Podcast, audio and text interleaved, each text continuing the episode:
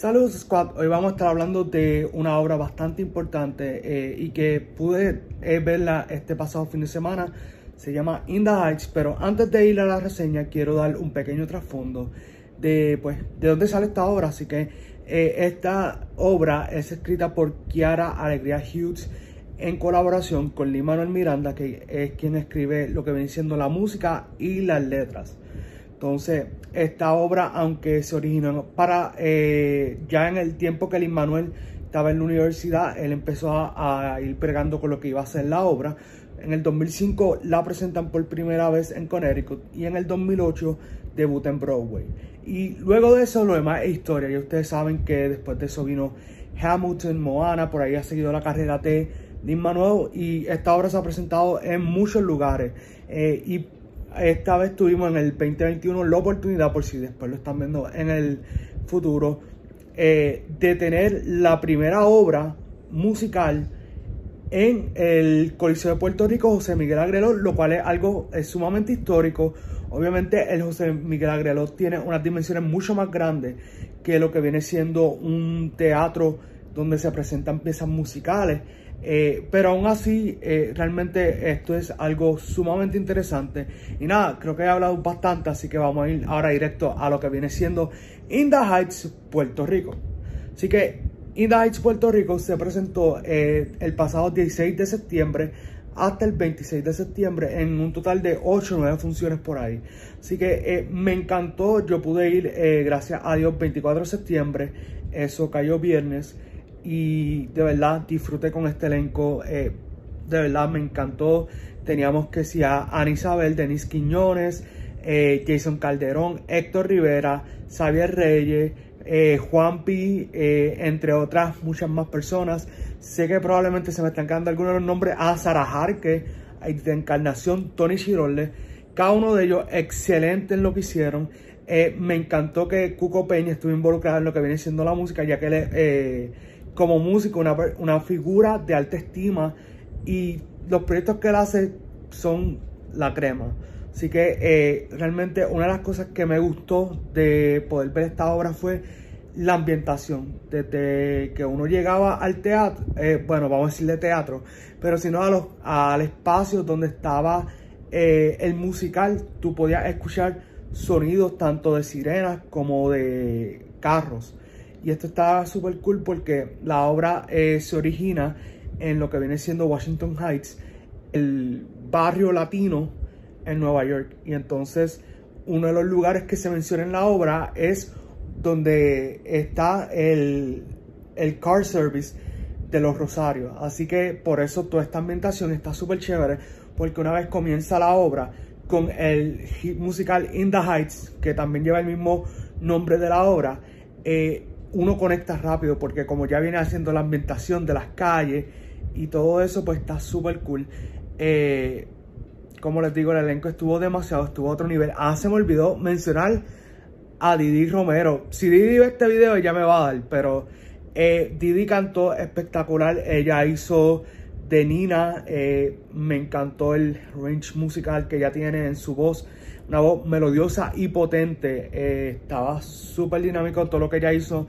Eh, me gustó que eh, este musical, a diferencia de la película, muestra mujeres poderosas, fuertes. y la diferencia es que, sin entrar mucho en detalle, la obra tiene un personaje que la película no tiene. Y lo que hace ese personaje para mí le añade un poco más a lo que viene siendo la fortaleza de las mujeres en esta obra. Así que eh, de verdad, musicalmente, volviendo a hablar, eh, me encantó todo lo que vi. Eh, de Encarnación, Dios la bendiga donde quiera que ella esté. Ella hizo de Abuela Claudia y me encantó su interpretación. Ella logró hacer algo que yo nunca, en, toda todos los años que llevo viviendo, y no tan solo eso, sino a todas las obras que yo he ido, transportarme a otro lugar. Cuando ella empezó a cantar Paciencia y Fe, a mí, yo no sé qué pasó conmigo. Yo lo que sé es que yo cuando terminó la canción, yo decía, esta mujer me transportó a otro lugar. Ella se metió en ese rol y lo que hizo fue espectacular. De verdad te digo, me conmovió de una forma que después yo ni sabía qué hacer. O sea, eh, estaba embelesado mirándola a ella. Eh, haciendo su rol y fue una cosa espectacular. Eh, y de verdad me gustó mucho la escenografía, como la trabajaron.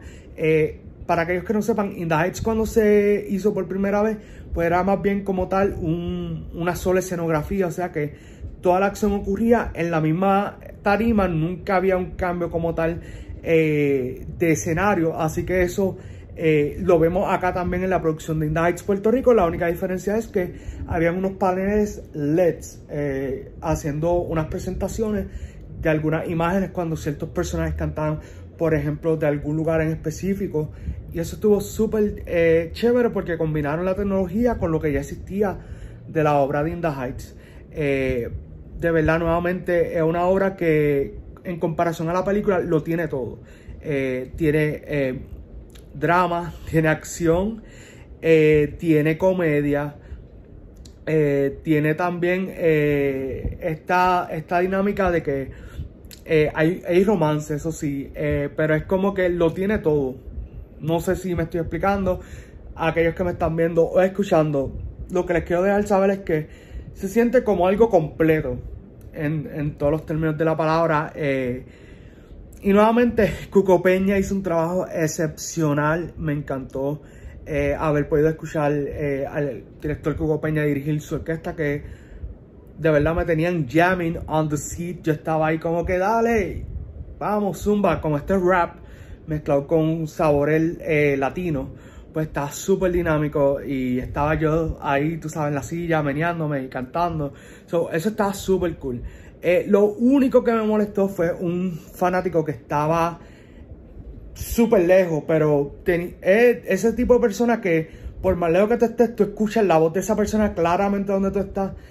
Eh, y nada, tenía ganas de decirle a la persona, mira, eh, para, WWE es la semana que viene, por favor, cállate la boca, estamos tratando de ver una obra. Porque de verdad, en un momento, eh, el personaje de Nick Quiñones, que eh, esta viene y dice, no me diga, y el tipo viene y dice, dile qué, tú sabes, como que le contestó y para mí eso es una de las cosas que me incomodó pero eh, eso es como quien dice algo que no se puede evitar porque somos boricuas. Los boricuas tendemos a ser así.